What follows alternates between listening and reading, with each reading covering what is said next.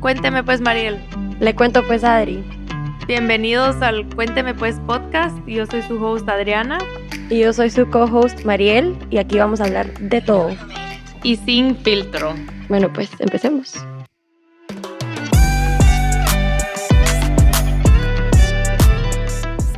Hello, hello, aquí estamos de regreso y hoy tenemos parte 2 del episodio con Gloria.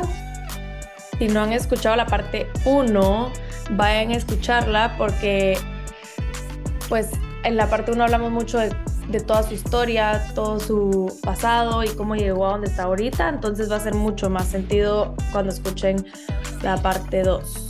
Y la parte 2 la verdad que fue más eh, conversacional y entendimos mucho de sus ideologías, de dónde viene eh, y honestamente yo amé hablar con Gloria, entonces esperemos que les guste. Y ese trabajo me llevó a otros. Me contrató Banco Industrial para que fuera su community manager, que yo era community. ¿Qué? Y me dijeron, bueno, básicamente lo que estás diciendo en la radio queremos que esté en la fanpage del banco. Solo había fanpage en ese momento y Twitter medio empezaba. Entonces yo le hacía al banco como que los contenidos, lunes de salud, martes de ecología, miércoles de familia, jueves de amor, viernes de diversión. Entonces era como que lo que hablaba en la radio, meterlo ahí va. De ahí me contrató Tigo para ser su gerente de relaciones públicas. Ahí le vi el gran poder al celular. Dije, o sea, olvídate un profesor, el celular es el profesor del siglo XXI. Eh, la gente que se eduque por su cuenta, una vez propuse una campaña que nunca salió que se llamaba ¿Qué estás aprendiendo contigo? Que era como Tigo tú mismo, Tigo tu celular. Y nunca salió a la luz, pero la propuse. Me tocó todo el tema de mareros, extorsiones. O sea, yo era PR, pero no de la parte comercial, sino de la parte política económica. Entonces también miraba cómo el celular era usado para extorsionar, secuestrar, violar, toda esa parte dark, ¿verdad? Eh, y todos esos trabajos, sin yo saberlo, me estaban amoldando el cerebro a poder dar el discurso que después di en Zaragoza, eh, que fue el que me volvió viral. Entonces yo eso, pasé... A eso quería llegar, como cómo llegaste de ser locutora en la 949 a dar el speech que en cuestión de, si no me equivoco, era como tres días, un millón de views. Uh -huh. Y me imagino que te cambió la vida. Me cambió la vida por completo, porque, ah, no, perdón, va, regresando a Tigo. Entonces yo estaba en Tigo y estaba trabajando y venían ya los clavos de Roxana Valdetti y Pérez Molina, los primeros casos de corrupción. Entonces empezó a haber conflicto dentro de la empresa porque como la gerente de PR estaba publicando, ah, esto es importante. Estando en 949, antes de trabajar en el Banco Industrial y en Tigo, yo tenía un amigo trabajando en Microsoft, Javier Ogarrio se llama, y Javier me decía, deberías de abrir tu fanpage fanpage. Qué cosa más narcisista y egocéntrica. ¿Quién chingados tiene una fanpage? Solo perdón, pero para nosotras que no estábamos en la época, las fanpages se hacía a través de Facebook. estábamos, solo estábamos en el colegio. Ajá.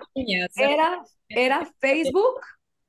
Entonces tú hacías tu fanpage, aparte de tener tu perfil personal, que era el que yo tenía desde 2007. Yo le dije, brother, no hay cosa más, o sea, no, ¿cómo va a tener una fan? ¿Quién putas va a ser mi fan? Algo así. Y me dice, abrila, abrila y si para el final de la semana no tenés a nadie, pues pela. Pero ¿sabes qué pasa, Gloria? Que todos los días tú estás tres horas hablando al aire y el aire se lo lleva el viento. Todas las becas, toda la información, todos los libros que vos recomendás pueden vivir ahí 24 horas forever. Bueno, le dije, pues sí, pero me parece súper egocéntrico tener una fanpage. El cuate me la abrió porque yo no quería y me llamó Visionario. un Visionario. 10 de agosto del 2010. ¿Ya te la abrí? Le digo así. Y en eso como que termina la semana y tenía 500 fans, porque claro, entonces me decía la gente como, eh, la beca que acabas de dar. Entonces yo empecé a hacer el experimento que en vez de mandárselos por, o sea, cuando les mandaba los mensajes de texto, les mandaba el link a mi fanpage y entonces yo ya ponía todas las becas en una cosa que se llamaba notas, que era como un note, así con todas. Entonces dije, claro, esto me está ahorrando tiempo, porque en vez de que beca en Argentina, no, ya está toda la lista, entonces ya las puedo mandar la lista entera y que la Mara ya mire en qué se quiere meter, ¿me entendés? Entonces ya ponía yo como, hoy estrené tal canción o no sé qué, y le empecé a ver la utilidad. Al mes tenía como mil y pico de fans. El primer año tuve seis mil fans. Wow. Entonces, el, cuando ya estaba yo en Banco Industrial, estaba yo en Tigo y todo eso, yo ya tenía una fanpage yo ya, y, seguía en, y seguía en radio. Entonces, para Tigo empezó a ser problema que yo hablara de la corrupción de Valdetti y de Pérez Molina, porque ¿cómo así que la gerente de PR de la empresa telefónica que necesita los permisos del gobierno, porque hello, seguimos con la mentalidad que el gobierno es el dueño de los recursos y tiene que dar permisos, esté hablando mal? Entonces, básicamente me renunciaron lo cual fue lo mejor que me pudo pasar en la vida. Y en el momento que me renunciaron, eh, Rodrigo Arenas, que estaba en el MCN, que el MCN llevaba tres años detrás de mis huesos. Y cabal, o sea, es que dicho y hecho, yo se lo dije siempre a él, ustedes se van a querer volver un partido, se van a manchar y cuando se manchen, mi nombre se va a ir por la coladera. Entonces él llevaba detrás de mis huesos desde mis primeros programas en 949, cuando me renuncian de Tigo en 2013, lo llamo como la hija pródiga y le dije, va, ¿sabes qué? La iniciativa privada no se puede porque no te dan libertad de expresión. ¿Tú me vas a dar libertad de expresión? Sí, venite al MCN. Virgo, me voy al MCN, empezamos a hacer activismo, eh, cucarachas en el Congreso, las piñatas y todo ese rollo de las ratas, fumiguemos el Congreso y entregábamos las propuestas de ley y hacíamos un montón de bochinches cada vez que algo mal, malo pasaba pero eran bochinches con cerebro. O sea, era como hacemos el escándalo, pero aquí está la propuesta de ley para cambiar esto. Y estando en ese trabajo es que me invitan a España porque ningún diputado eh, contestó de Guate, menos mal. Y era estos típicos, ajá, era estos, ajá, era estos típicos congresos donde van todos los políticos de todos los países. Yo era la única que no era política. Era como el embajador de no sé dónde, el diputado del Partido Verde de México, la diputada del Partido Colores en no sé dónde, ya sabes. ¿Y tú? No, yo hago activismo y soy locutora de radio. ¿Y por qué estás aquí? Porque ningún político en mi país dijo que sí. Qué vergüenza. o sea, qué bien por ti, pero digo, como que qué vergüenza como país decir eso. Sí, porque en un congreso de solo tres días te pagaban nada más los viáticos, entonces supongo que a los diputados lo que les gusta es darse las tres semanas de farra, después irse a Ibiza, ya sabes, entonces no, no era rentable. Todo pagado. todo pagado, ajá.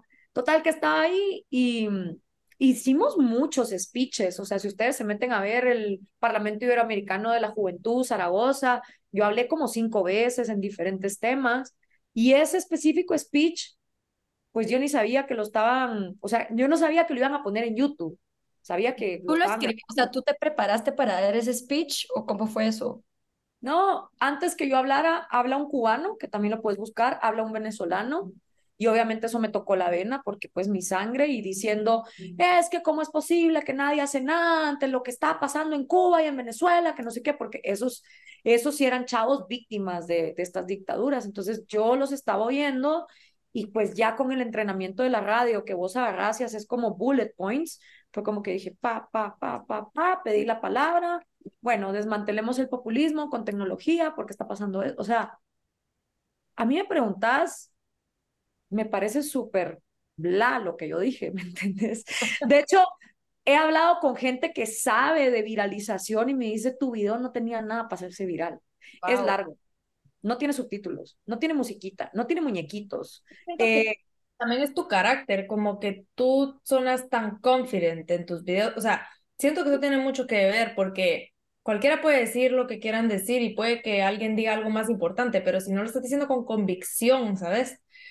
No llamas la atención. Y yo siento que eso tenés tú, como que la convicción que todos paran a verte hablar, como que eso, eso que traes que tenés tanta como pasión por el tema y sabes lo que estás haciendo y sabes.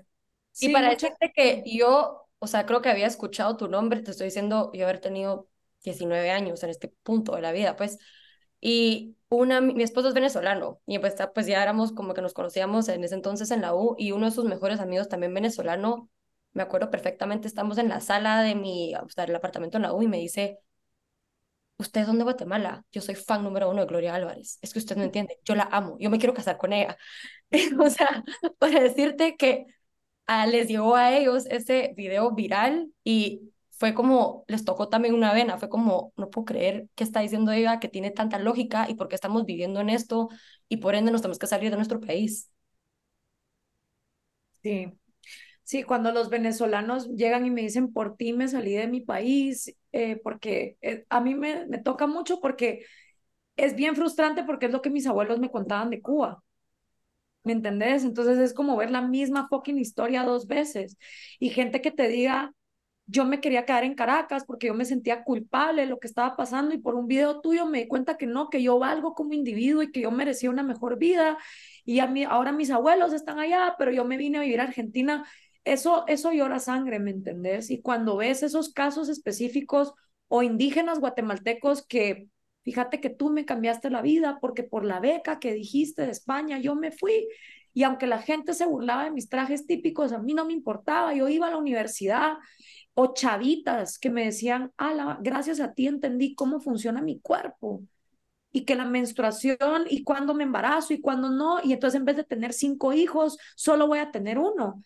Cuando vos oís esas historias, decís, pela que los países se vayan, en teoría, eh, eh, a la ruina porque estás contribuyendo a las vidas y muy poca gente lo entiende. O sea, cuando yo crecí, yo pensé que a todo el mundo le enseñaban de comunismo. Yo también. Yo también, y tú sabes que, bueno, también yo tengo descendencia cubana. Mi bisabuela de parte de paterna era, nació en Cuba, se, se fue de Cuba por pues, todo por lo que pasó. Y mi abuelo de parte de mamá toda la vida me ha hablado de lo mal que es el comunismo y que siempre falla, que es anti, el, o sea, anti la naturaleza humana, entonces, a mí me cuesta mucho, y yo siempre se lo digo a mi esposo, que es venezolano, que ahora estamos viviendo en Guatemala, o sea, también importado, y le digo, yo no, yo no sé si yo soy tonta o si yo solo no tengo visibilidad a cómo piensa la otra gente. ¿Por qué seguimos cayendo en esto? No me explico, como que yo no entiendo. Yo siento que hay mucha misinformación porque, digamos, mi familia es súper política. En la casa, a mi abuelo ni le saques el tema porque no se va a callar. Mi mamá también. Y entonces en mi casa siempre se habló. Y yo sé cosas que mucha gente no sabe y la gente ni siquiera me cree cuando se las digo. Después es como que. Y, yo siento que mucha gente solo no habla de política y en nuestra sociedad es mucho como de, ¿por quién van a votar? Ah, va, sí, ¿verdad? Va. Y siento como que no hay información pero eso, a eso venía yo con te iba a preguntar, porque tú mucho lo que has hecho es educar del comunismo, o sea, al, o sea en vez de también, obviamente, como que promueves em, el libertarismo, así se dice, libertarismo. Libertarismo, libertarianismo, cualquiera. Pero me encanta que tú como que explicas también el comunismo y de dónde viene y porque siento que a veces, bueno, y también a veces el comunismo está como que eh, un poco como masked en otros nombres, ¿verdad? Y ahorita también lo mismo con el socialismo y lo mismo la izquierda y todo como que ahí nadie sabe muy como que la diferencia. Y entonces, digamos, ahorita hay mucho de como que no, pero es que no es lo mismo, no nos va a pasar como en Cuba y Venezuela. Nosotros, Mariel y yo vivíamos en Miami, hablamos con venezolanos todo el día y saben, o sea, hemos escuchado las historias first hand de como que lo que les ha pasado. Y siento que es mucho, la gente ni siquiera mucho sabe diferenciar no. entre todo. ¿Sabes? No, y es, y es cabal, o sea, a mí mucha gente adulta me decía, es que ¿por qué el joven no entiende? Yo, les explicaste, porque mis abuelos eran horas explicándome, pero ya cuando los abuelos no hablan con los nietos y los jóvenes crecen creyendo que el wifi vino de los árboles, ¿me entendés? Es muy difícil, pero toda la humanidad ha tenido sufrimientos, no solo es Cuba, o sea, los judíos hacen un excelente trabajo en esto, porque es como, no vamos a olvidar que hubo un holocausto y son necios hasta que... Ahora les va a reír. ¿Cuántas películas y cuántas babosadas? Pero ok, no se les va a olvidar. Ahora, también cuando ves en Israel cómo están tratando a la Mara, es como, mm, ¿no creen que, se le, que están haciendo un poco copy-paste de lo que a ustedes les pasó? Esa es conversación para después. Pero a lo que voy es, no puedes pretender que las nuevas generaciones sean sabias si nadie les explicó. Y también como se va destruyendo el tejido familiar, Porque esa es otra cosa que hace el socialismo. Te hace creer que tus ancianos y tus niños son responsabilidad del Estado. Entonces ya no están los abuelos en la casa, los mandan a un home o los avientan en cualquier lado o la pensión. Entonces ya los abuelos no están para hablar con los nietos, que son usualmente los que tienen más tiempo libre, mientras la clase media está produciendo. Entonces, ¿de dónde yo mamé lo que mamé de mis abuelos? Eso no me hizo libertaria. Ojo, eso también es verdad.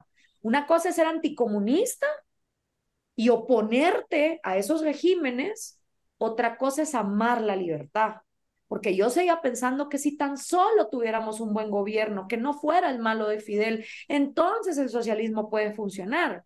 Hasta que entré en la Marro, hasta que vi cómo funcionaban de nefasto los países socialistas en Europa, el despilfarro del foreign aid, y dije, no, no, no, no, no, o sea, esto no es de que venga el bueno, el Mesías, ¿verdad? Como ahora Arevalo, el Mesías, Dios guarde, hables mal del tipo porque te cae el troll center, te disminuyen las redes sociales, o sea, ahorita mis TikToks no están pasando de 10 mil vistas, cuando durante la campaña llegaban a 3 millones de vistas.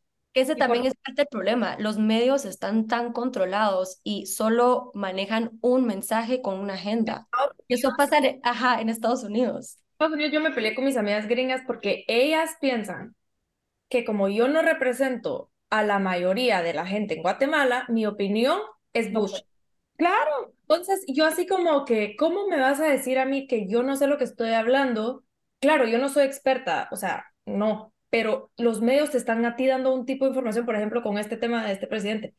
Lo que en Estados Unidos estaban diciendo mis amigas, qué bueno que tienen este presidente o sea, en el segundo que yo les digo algo diferente o como que algo que no salió en los medios gringos, es como, ah, no, tu opinión no cuenta porque tú no sos representativa de la mayoría de la gente en Guate. Y en verdad, entonces ya me peleé con ellas por política 80 veces, pero por eso ya dije, ya no vamos a hablar de esto, pero siento que los medios te confunden. Sí, y aparte, ¿quién sí es digno de hablar de Guatemala? porque guatemalteco, o sea, tú si tenés ojos verdes, no cuenta. Entonces, ¿qué? De, yo, que tú le diría a tus amigas gringas, ¿cuál es el color de piel y el color de ojos? A ver, vamos, las nazis, ¿verdad? ¿Cuál es el color de piel y de ojos que hay que tener para que tu opinión cuente en Guatemala, chulita? Porque es racismo a la inversa, ¿me entendés? Y es lo que yo también he vivido toda mi vida. Porque el problema cuando sos mujer y sos política y no les gusta lo que estás diciendo, es porque sos gorda o sos flaca o porque sos canche o porque sos morena. Porque si sabes porque sos cancha es porque sos una idiota que no sabe lo que es la pobreza. Y si sos morena es porque sos una resentida que como sos fea y nadie te voltea a ver, estás emputada con la vida y por eso sos feminista. Eh, si estás casada porque eh, querés reprimir a las otras. Si estás soltera porque estás mal cogida. Si sos vieja que porque ya se te pasó la juventud. Si sos joven porque no sabes nada porque no has vivido. O sea, cuando sos mujer y hablas la verdad, por cualquiera de esas cosas vas a estar mal. Y agarran tus características físicas y cuidaditos si alzas la voz y si gritas. Ah, pero si es un hombre, les aplauden que griten, sean los Hitlers, los Trumps, los Mileys de la vida. A eso sí todo el mundo les aplaude que se pongan histéricos, pero cuidaditos sos mujer y hablas con convicción porque sos una bruja resentida ABC. Y pregunto yo, cuando un hombre habla, ¿alguien le está viendo el tamaño de la panza? O del pito o de la calva para decir si sí vale o no vale su opinión. Entonces es bien jodido ser mujer, pero yo ya me di cuenta que aunque yo fuera indígena, igual me tirarían caca. no es el, es, es el estuche en el que vengas, igual te lo van a destruir. Y tú una vez en mi podcast dijiste que a una mujer libertaria nadie la defiende, ni la izquierda, ni la derecha, pero entonces, ¿cómo te sostenes tú cuando nadie está respondiendo por ti? Con mi familia cósmica, con mis amigos. Mira, si algo también he aprendido yo en la vida y siempre se me dio, es hacer amistades en todas partes a las que voy. Amistades de verdad. Gente que me quiere no por lo que hago, sino por quién soy yo. Em, entonces yo tengo familia que dejé desde que estudié en Bélgica, en España, familia que obviamente tengo en Centroamérica y en Guatemala, familia que he hecho aquí en México, en Argentina, en Brasil, o sea, amigos que a la hora de que el mundo entero esté en tu contra, esa es tu familia, ¿me entendés? Mis papás, mi papá ya falleció, siempre me apoyaron, aunque vivían eh, con un pie en el pánico de que me iban a matar y con el otro en el orgullo Mi mamá es un gran sostén en mi vida hoy por hoy. De hecho, mi mamá, yo no me llevaba con ella cuando era chiquita porque ella era muy violenta conmigo y hoy por hoy entiendo que tuve que tener la mamá que tuve porque así puedo aguantar la caca de la gente. Lo que la gente no entiende es que cuando tu mamá fue la persona más dura contigo, bring it on, motherfuckers. O sea, y cuando te tocó moverte de tantas escuelas y siempre ser bulliada, o sea, mis primeros grandes haters, que fueron los guatemaltecos, no se dieron cuenta que me prepararon la universidad para el hate a nivel mundial. Entonces, yoga, meditación, respiraciones psicotrópicas, animales, ir a Burning Man, hacer tu vida aparte de la fama.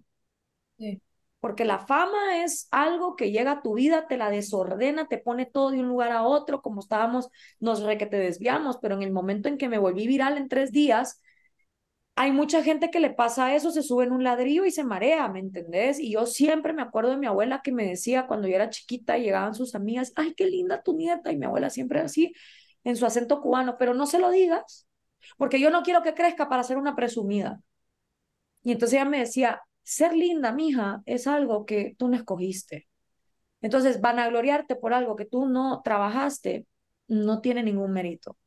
Mérito tiene trabajarlo de acá y trabajarlo de acá y ser una buena persona en la vida. Porque la belleza, mira, se va. Claro que contribuye, me dice, y por supuesto, pero no vayas por la vida con esa carta. Entonces, cuando yo me volví viral, me acordaba de las palabras de mi abuela y lo apliqué a la fama. Dije, la fama vino, pero la fama se puede ir así como llegó.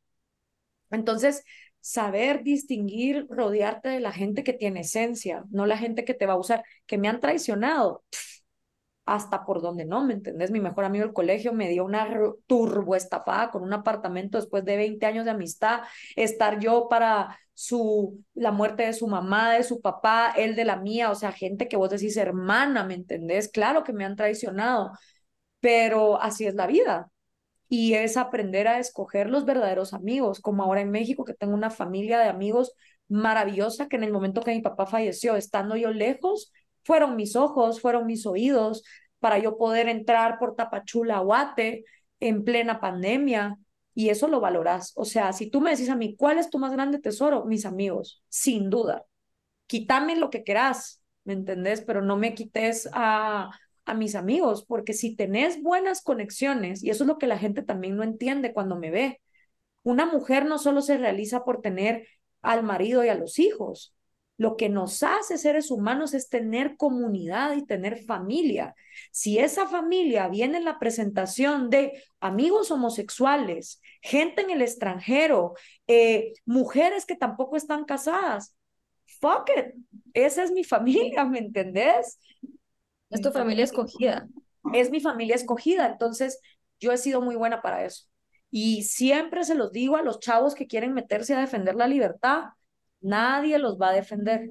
Y si ustedes no están bien arraigados en su inteligencia emocional, no se trabajan, no tienen una vida fuera de esto, porque esa es la otra. Muchos patojitos libertarios de Twitter creen que se pueden poner a recetarle libertad al resto cuando ni siquiera se han independizado los papás y no saben lo que es ser libre y lo ven como una moda y la libertad se vive. Y creo que eso es lo que molesta, porque cuando hay alguien que es libre, te obliga a confrontar si tú también lo eres, ¿no? Entonces, y, y no, porque entonces ustedes quieren acabar con las iglesias. No, yo nunca me he ido a parar en la iglesia de nadie con una pistola a impedir que le reces a quien tú querás. Lo que sí he hecho es irme a parar al Congreso de Guatemala cuando los racistas y xenófobos y machistas y homofóbicos querían pasar la 5272, donde básicamente se legalizaba que vos pudieras acabar con los negocios de gente homosexual en Guatemala que sí paga impuestos. Ahí sí me vas a ver a mí defender. Pero yo no me voy a meter con el culto de nadie, ni mucho menos. Pero volviendo a tu pregunta, mucho trabajo personal. Y lo otro, yo tuve la ventaja de volverme famosa a los 29 años. Yo ya estaba hecha, ¿me entendés? Ahora, las patojas que a los 13 años empiezan a compararse hoy por hoy en TikTok y en Instagram con los filtros de la belleza, del cuerpo, de hay que ser así. No, esa vaina no me También es algo que Ayn Rand hablaba en Atlas Shrugged, era el amor propio y la importancia del amor propio. Exacto. y que ahora es muy difícil tenerlo porque de verdad hay mucha superficialidad, entonces también la naturaleza, para mí también la naturaleza es básica, o sea, yo tengo el lado de Atitlán tatuado porque es un polo energético donde me he ido a refugiar con duros trancazos de la vida, escogiendo o sea, yo, yo, yo soy muy creyente de que la medicina es lo que hagas todos los días con tu cuerpo eh, no tanto el sistema de seguro social que haya o no haya en tu país. La gente ve la medicina como algo cuando ya es demasiado tarde y yo no, o sea, yo voy a terapia, yo hago respiraciones psicotrópicas, yo hago hielos de Wim Hof, em, hago retiros de silencio, hago hikings, em, he experimentado con plantas medicinales. Todo lo que me ha hecho acercarme a la conciencia universal, bienvenido sea. Y lo que pasa es que conforme más hago eso, más me doy cuenta de que las religiones, los nacionalismos, los machismos, los racismos nos dividen y nos hacen odiarnos. Entonces, lo que la gente no entiende es que mi aversión a los gobiernos y a las instituciones es como consecuencia de amar la libertad, no de odiarlos a ellos. Y es, es, es yuca. Imagínate, yo llevo toda una vida tratando de hacerme explicar y la mayoría de la gente no me entiende. Y tiene concepciones de quién soy yo que no, que ni siquiera son las verdaderas. Yo siento que también hay mucho miedo, miedo como que a cambiar, miedo a cuestionar, miedo a cambiar tu opinión. Y yo vi un TikTok que tú hiciste de, que era un clip de una entrevista que dijiste también que mucha gente le tiene miedo a la libertad. Puedes hablar un poquito de eso, porque eh, tú hablas mucho de la libertad y yo creo que pues en términos generales todos sabemos a qué te... O sea, a la hora de, cuando tú decís, la gente le tiene miedo a la libertad, o sea, ¿qué te referís con eso? Es que la libertad, como se los explicaba cuando Hayek me dio esta iluminación, es eh, tú hacerte cargo de tu propia vida. Y tú hacerte cargo de tu propia vida es tú te pagas tus cuentas, tú mantienes a tus hijos, tú te haces cargo de tus ancianos cuando se vayan de este mundo. Yo estuve para la muerte de mi abuela, por ejemplo, la muerte de mi mascota. Ser libre es ser jodido, o sea, ser libre implica sufrir, fracasar, intentar, perder, pero tus éxitos son tus éxitos y tus, y tus fracasos son tuyos. No se los depositas a la sociedad para que los eh, para que mire qué hace a través de impuestos robándole a otros. Eso es lo que la gente no entiende. Pero ser libre es ser responsable y, y responsabilidad es la habilidad que tenemos para responder ante los retos que la vida nos arroja. Porque la vida se trata de retos y no importa si tenés o no dinero en tu billetera.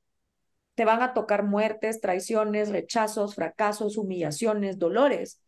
Entonces, lo que la libertad te ofrece es que tú haces tu propio camino, tú sos tu propio arquitecto. Eso no es cómodo, que es lo que las religiones y los estatismos te dan. Te dicen, no penses, aquí está toda la verdad. Y cuando lees la Biblia, como yo lo hice, es como, espérate, pero aquí por un lado dice que pongas una, eh, pongas el cachete cuando para que te den otra cachetada y te humilles y tres páginas después me está diciendo que ojo por ojo. Y cuando... Igual o sea, te promete cosas, pero a la hora de la hora no muy les importa tú, o sea, tú individualmente no les importas. Tú no les importas, tú solo sos un peón más para que la maquinita siga.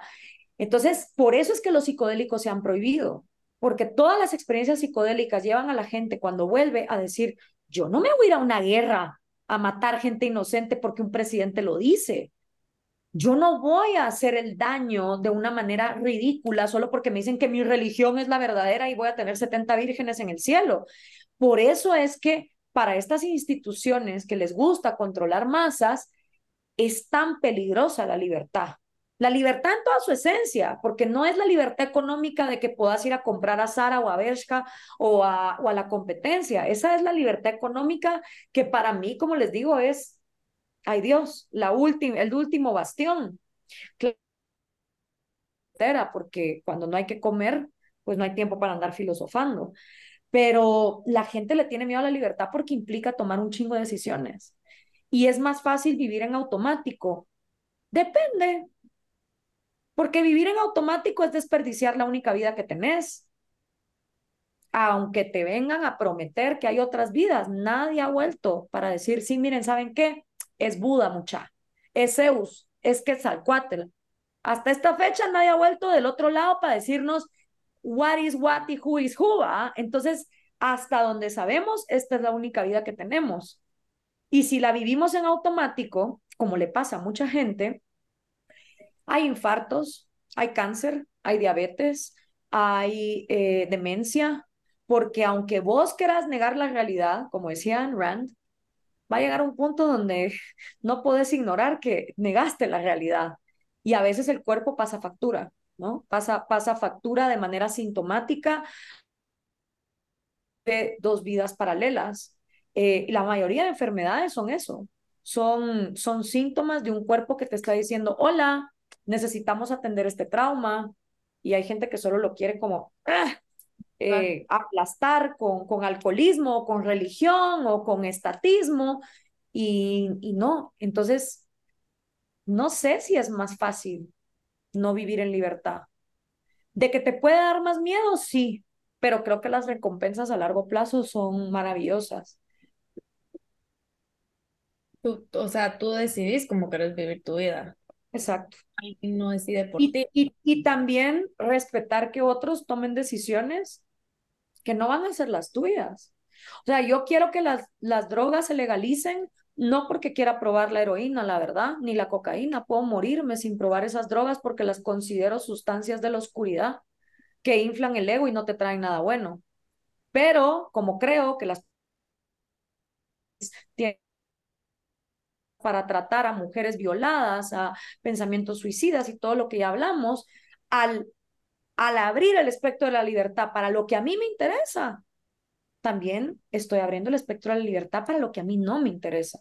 Lo mismo con la prostitución. Yo quiero que la prostitución esté despenalizada para que las prostitutas sean dueñas de su destino, no porque yo tengo interés en ser prostituta, pero lo respeto. Entonces, lo que mucha gente no entiende es que también la libertad se trata de respetar incluso las libertades que no tienen que ver contigo. Siempre y cuando no te fuercen a ti por ley, que esa es la otra. O sea, despenalizar el aborto no significa que vas a obligar a nadie a abortar, que no quiera. Despenalizar las drogas no significa que le vas a meter drogas a puro tubo, como si lo hacemos en una sociedad alcohólica, como ya hablamos, de estar chupamos, chupá. O sea, como la gente vive en el peer pressure y en el estar humillando al otro y en estar en el bullying de, ay, es que tú no sos como yo, creen que ser libre es entonces tener la libertad para estar diciéndole a otros cómo vivir. Y es bien difícil perderle el miedo a la libertad. Yo me acuerdo cuando yo empecé a dudar de si Dios existía, me quedaba las noches diciendo, claro, pero es que si no hay un Dios, estamos por nuestra cuenta. Nos toca a nosotros acabar con los Putins y los Hitlers del mundo porque aquí no va a venir literal ni Dios a salvarnos. Y ese pensamiento aterra por un ratito, pero después te libera. Y después entendés que la divinidad vive en ti y en todos los seres humanos. Pero todos podemos alimentar el lobo de la oscuridad, ¿verdad? Siendo la peor y más nefasta versión de nosotros mismos o tratando de ser la versión más empática, más iluminada. Y lo que la gente no entiende es que ser empático y ser bueno no significa agachar la cabeza para que te peguen, significa defender también lo que vos crees que, que vale, que es lo que yo también le digo a la Mara, o sea, si los buenos se callan, los malos ganan, aunque sean minoría. ¿Cuántos semilleros hay ahorita adiestrados por el partido Semilla en Guatemala, pagados para que estén en el Troll Center a tope? La minoría. ¿Cuántos serán? ¿20 mil? Si bien nos va, digamos, ¿Cuántos guatemaltecos somos? Solo hay cuatro millones de guatemaltecos trabajando en el extranjero. Pero si los buenos se callan, que es lo que siempre pasa, porque a mí eso también me ha pasado mucho. Llega gente y me dice, mire usted, yo como... Ajá, mire usted, yo cómo la apoyo, pero yo no digo nada en redes usted porque, puta, que la gente cómo se pone. Vaya, cool, whatever, Lo bueno es que el hate vive en redes y el apoyo en, en, vida real, porque gracias al cielo los haters no tienen los huevos cuando te miran enfrente de ellos, ahí sí ya no, ¿me entendés? Son leones del teclado, pero gatitos amillados en la vida real y prefiero que sea así, porque qué horrible un mundo donde todo el mundo te aplaudiera en lo virtual y en la vida real te estuvieran tirando tomates y amenazándote de muerte y balaseándote, ¿me entiendes? Lo prefiero así. Pero eh, sí, ya me fui como a una gran digresión, pero la libertad aterra, pero es como una montaña rusa. Te da miedo, pero es fascinante. Pero al final todo lo que estás diciendo de la libertad para mí es como que todo empieza por ti, termina por ti, termina contigo. Y así realmente es la vida, o sea, todo empieza por ti, tú cómo, tú cómo querés ser, tú quién querés ser, cuáles son tus pensamientos, cuál es lo que tú estás pensando y todo mismo termina contigo. Totalmente. Y entonces eso lo ven como egocéntrico y es como, no, me parece más egocéntrico que vayas por el mundo vendiéndole cielos que no te constan a gente que no conoces. Eso sí me parece egocéntrico, eso me parece nefasto, pues. Em, pero en fin, es, Mira, yo hago lo que hago porque primero me pagan por, por, por hacerlo, o sea, no es que me paguen por hacerlo, tengo un trabajo maravilloso en, en México y, y empecé en Guatemala, donde a mí nunca me han censurado, donde me entienden en mi complejidad, donde, me, donde cuando yo digo, voy a hacer una campaña presidencial, Virgo, me voy a ir a Burning Man, Virgo, se murió mi papá, tengo que estar ocho meses en Guatemala, Virgo. Eh, entonces, hago lo que hago porque la vida me ha permitido poder vivir de esto en el momento en que a mí me han tratado de censurar, yo feliz de la vida puedo ser mesera en un restaurante, ¿me entendés? O cuidar niños en una guardería o dedicarme a otra cosa. O sea, yo hago lo que hago porque me permiten hacerlo sin censurarme. Pero en el momento en que eso cambiara, no hay pedo, ¿me entendés? Me dedico a otra cosa. Y entiendo que tanto la derecha fascista, que cada día está peor, fundamentalista, da mucha plata muchísima. Y no digamos el foro de Sao Paulo y el socialismo. Entonces, ser una mente libre, incluso en la venta de ideas, se está volviendo bien escaso. Tras más escasos sos, más valor tenés, ¿verdad? Entonces, es bonito. Pero, ay Dios mío, sí. Pues la verdad es de que siento que, como ya te dijimos, o sea, Mariel, yo siento que yo respeto mucho porque como mi familia sí es muy política, hablan mucho de política, escucho a un montón de gente que las, censuran a cada rato y respeto mucho que tú te has quedado con lo que crees y no, o sea, lo que tú crees es lo que vas a decir en redes y no vas a cambiar tu opinión porque alguien te venga a ofrecer o a, ¿sabes? O sea, eso sí, siento que ya no hay mucho de eso. Sí.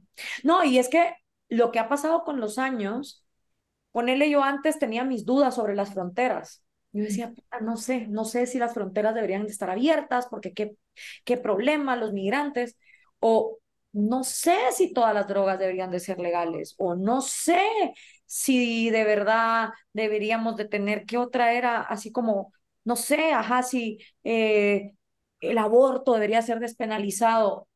Y lo único que ha pasado con los años es que en lugar de buscarle más respuestas gubernamentales y estatistas a esos temas, más me convenzo de que la libertad es lo que funciona, porque más me van decepcionando los gobernantes. O sea, cuando yo intenté hacer las cosas con la derecha guatemalteca, salí curada de por vida. Y después de cuando veo como que los nefastos eh, intentos de Macri en Argentina, de Duque en Colombia, de Piñera en Chile, de Bolsonaro en Brasil, digo, no, la respuesta no es el Estado, es más libertad. Entonces lo que la gente a veces no entiende cuando dice, ¿cómo has cambiado? Yo, no, no he cambiado. Vayan a oír mis, mis programas de 949, ahí está, por ejemplo, mi último programa, las 20 conclusiones de Mañanas de Gloria. Contrástenlo con lo de hoy solo ha sido un camino a más libertad. Y sorry, sorry que no me volví con los años ni más religiosa, ni más estatista, ni más racista, ni más homofóbica, que es tal vez lo que la gente cree que tiene que pasar en la vejez, que conforme más viejo te vuelves, te vuelves más intolerante. No ha sido mi experiencia. Yo conozco gente de 70 años que tiene la cabeza mucho más abierta en lugares como Burning Man, el lado de Atitlán, de lo que lo tienen niñitos adiestrados ahorita por esta derecha incel, eh, donde no los dejan ver para ningún otro lado. O sea, la juventud no es garantía de libertad necesariamente. menos en un mundo altamente manipulable. Y siento que ahorita estamos en un momento histórico muy similar al que estuvo previo a la Segunda Guerra Mundial, donde había muchas facciones fascistas apoyando a Mussolini, a Hitler, y había muchas facciones comunistas apoyando a Stalin, y nadie hablaba de los campos de concentración, nadie hablaba de los gulags, y siento que el mundo está otra vez llegando ahí, a dos facciones liberticidas que se venden como antídoto uno de la otra y para mí son lo mismo. Entonces, son momentos bien interesantes. Lo que duele es tener razón, pues es re cool cuando la gente te manda emails de yo antes te odiaba, pero ahora me di cuenta que tenés razón, porque vi cómo mi gobierno me expropió y yo como todo yo. y te da un poquito de satisfacción, pero también llora sangre porque ves la cantidad de gente inocente que está perdiendo su vida, la única que tiene por las decisiones nefastas de, de, de otros, ¿verdad? Y siento que en Centroamérica es bien difícil porque tú lo dijiste en una, en una entrevista que hiciste, como que también la gente se tiene que ir y a dónde se va, no es tan fácil, o sea, no es como que los países al lado están mejor, o sea, están mejor, entonces también se vuelve, y te quería preguntar eso, cabal, teníamos como que unos short answer questions, como que, ¿qué piensas tú del pensamiento ese de, a nosotros no nos va a pasar en Guate? Arrogancia, ignorancia, o sea, si lo tengo que decir en dos palabras, es eso. ¿Quién te, o sea, y si puedo agregar algo, ¿quién te crees tú, pinche mortal, que para ti no aplican las leyes económicas e históricas que han jodido a todos los demás? O sea, ¿qué arrogancia es esa? No, a nosotros no.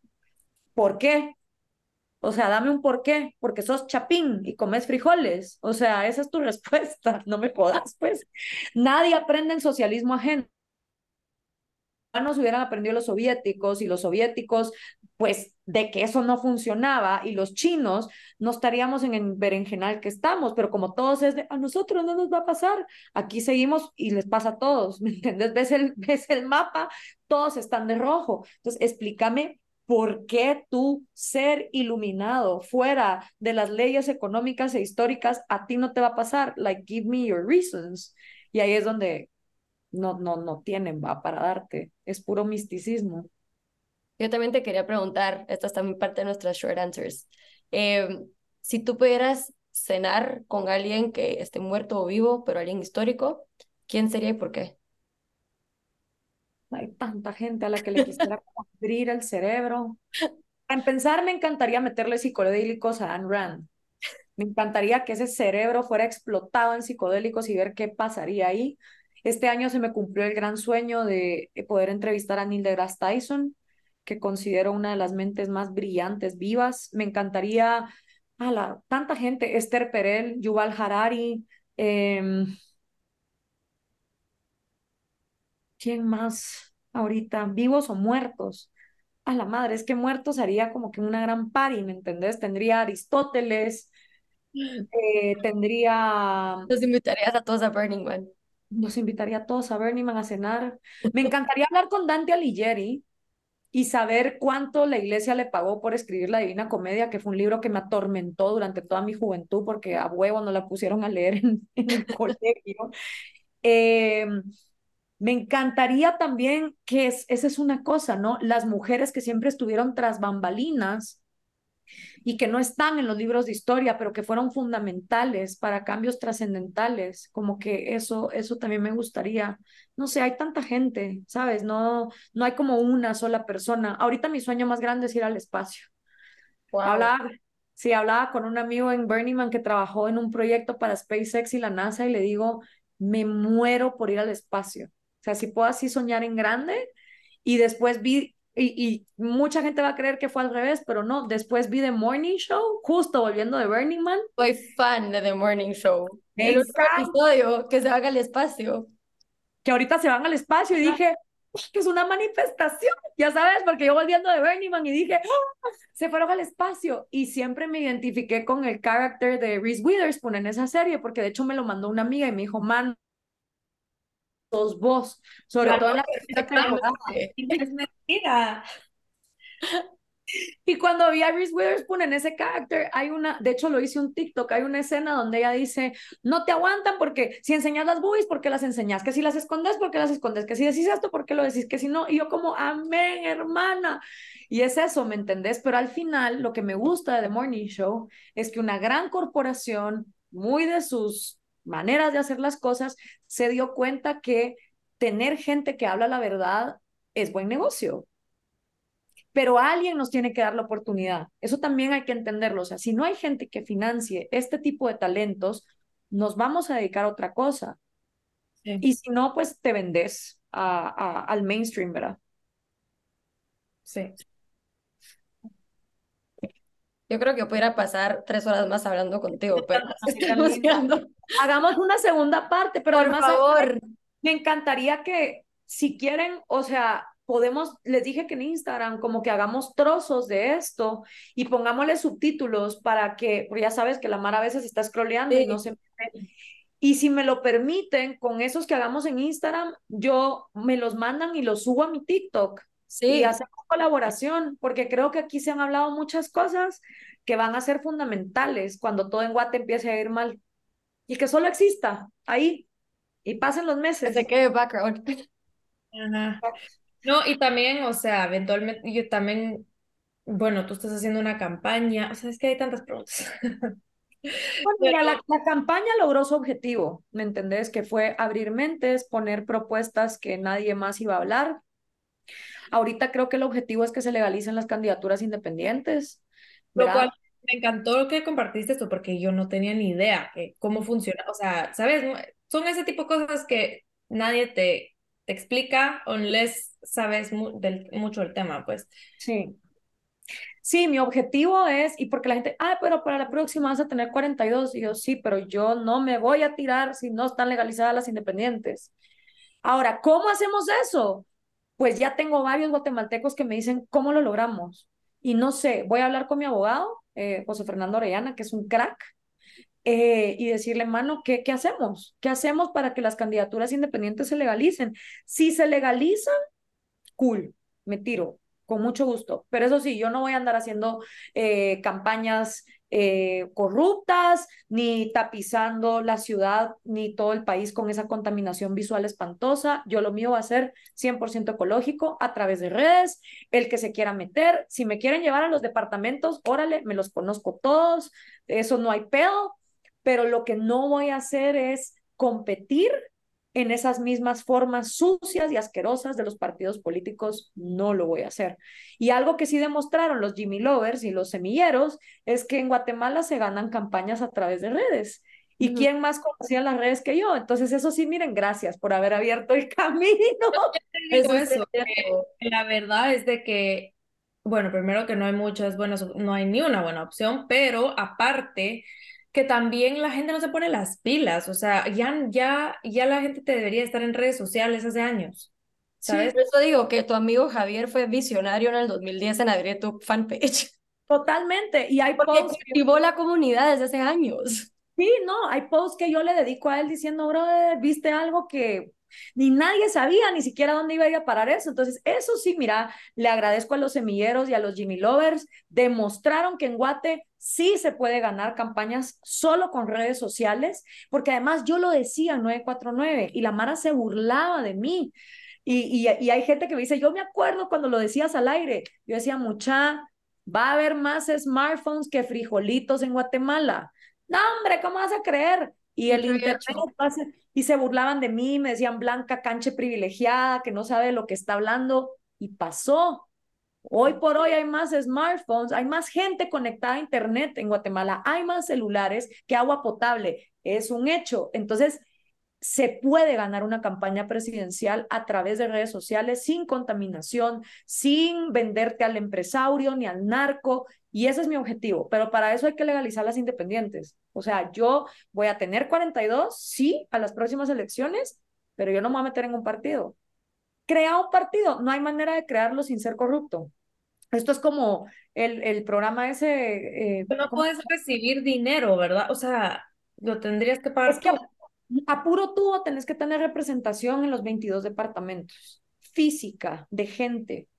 Entonces, para tener representación física en los 22 departamentos, lo que hacen los partidos es que compran gente, como mm. que compraran vacas. Entonces, ponerte, la UNE tiene, por ponerte una cifra, la UNE tiene 80 mil personas en Petén, 50 mil en las Verapaces, 30 mil en Cobán, y cuando es la hora de hacer mítines y votaciones, todos esos acarreados van y votan por la UNE, ¿verdad? A cambio de su palangana, su frijol y lo que sea. Todos los partidos, de acuerdo al pisto que reciben de los empresarios, del narco, de, de lo que sea que se financian, compran su gente. Entonces, si yo quiero hacer mi partido, para yo tener cinco pelones en Petén me cuesta tanto. Y ahora esos cinco pelones tienen que competir contra los 80 mil de la UNE. Imposible. O sea, en ese juego no ganas nunca. Sí. ¿Me entendés? Entonces, ¿en cuál es el juego que sí se gana? En el de los troll centers, ¿verdad? Que tienen los semilleros. Obviamente yo no estoy interesada en hacer troll centers. Yo creo que mi trabajo habla por sí solo, no necesito eh, bots. Y si la Mara quiere, quiere. Y si no, pues yo me sigo dedicando a lo mío. Es más, le estaba cabal diciendo a un amigo, le digo, si yo ni siquiera sé si quiero ser presidente. ¡Qué hueva! Tú sabes lo que, mira, mira, todos terminan enfermos, hechos mierda, de tantas mentiras en las que viven. O sea, ¿cuál es la vida del presidente? Se levanta a las 5 de la mañana, 6, tiene que irse a sentar con un sindicato corrupto como el de Joviel Acevedo, sobornar, decir que sí al CACIF, seguir con la economía hecha mierda, someterse a lo que dice el sindicato de salud, ir a hablar pajas, a inaugurar una escuela que sabes que no va a funcionar porque no hay recursos. A las 3 de la tarde te llaman de que hubo un turbo pelea en la cárcel de no sé dónde entre las dos maras y no tenés cómo hacerle porque no hay recursos. It's horrible. O sea, ese chance con este sistema podrido que hay, no gracias. Por eso es que mi propuesta es tan radical. Es como o me dejan hacer esto o no me interesa. Pero honestamente, para mi vida, es como que no sé si quiero eso, porque implicaría dejar de ir a Burning Man. Este, si he recibido hate toda mi carrera, ¿sabes el hate que voy a recibir siendo presidente? Eh, ponerme, eh, poner en más vulnerabilidad a mi familia cósmica, a mi mamá, a mis mascotas, de que les pueda pasar algo. O sea, yo lo amo porque, y lo hago porque amo mi país y, y, es una mierda eh, en, en, lo que está viviendo, y eso siempre lo voy a decir, es un país hermoso, pero está en la mierda. Y lo hago porque me frustra, pero ya si me pongo a pensar, ¿do I really want the job description as it is? Not really, ¿me entendés? Ahora, si se pudiera con candidaturas independientes, en el entendido de que vamos a hacer esto, entonces sí, porque entonces el job description del presidente cambiaría por completo. Yo ya no tendría sindicatos que manejar porque no hay sindicatos que existan. Yo no me tengo que ocupar de la economía porque ya la economía es libre. No me, yo, o sea, es nada más seguridad y justicia. Es la parte de, ah, tú robaste, tú violaste, tú no sé qué, ok, castigo. Esa parte sí me encanta porque es la parte de ser abogado al final, justicia, lo suyo. Si pudiéramos regresar a que eso es el gobierno, órale. Y entonces encima yo tendría tiempo libre para invitar al país a giras a la gente más pensante a nivel mundial. Vamos a llevar a Esther Perel a hablar de sexualidad y de empoderamiento a mujeres indígenas violadas. Vamos a traer a Neil deGrasse Tyson a que le hable a los niños de que sí se puede ser astronauta. Vamos a traer a Yuval Harari a que nos hable de evolución, de biología. O sea, ya como presidente yo solo me encargaría de hacer la PR del país, ¿me entendés? De ver cómo pones a Guatemala en el mapa. Eso es lo que yo veo. Utópico, ridículo, mm, pues sí, para una mente cerrada que está acostumbrada a que Guate solo puede ser lo que ha sido toda la vida, sí. Y no es ni siquiera una idea original mía. Me acuerdo de mi profesor Armando de la Torre, cubano en la Marro, que decía, Guatemala tiene todo el potencial para ser Taiwán. Todo, todo. Es que tiene todo. O sea, yo estudié en Singapur y yo me choqué. Singapur no tiene ni un solo recurso natural. Y miren cómo es Singapur ahora versus un país que tiene todos los mejores microclimas, tenemos tanto, tanto que dar y estamos donde estamos. Como dice mi mejor amiga Andrea, somos la refrigeradora del mundo, chula. Todas las frutas, verduras, plantas medicinales se dan en Guate. ¿Sí? Entonces yo veo eso y por verlo me insultan, me critican, me atacan, me joden, pero te pela porque decís, me estás criticando porque yo veo un país mejor. Dale. ¿Me entendés? Es como que cuando tus ideas son tu refugio y sabes que estás en lo correcto, no porque yo tengo la razón, sino porque, mano, la libertad funciona.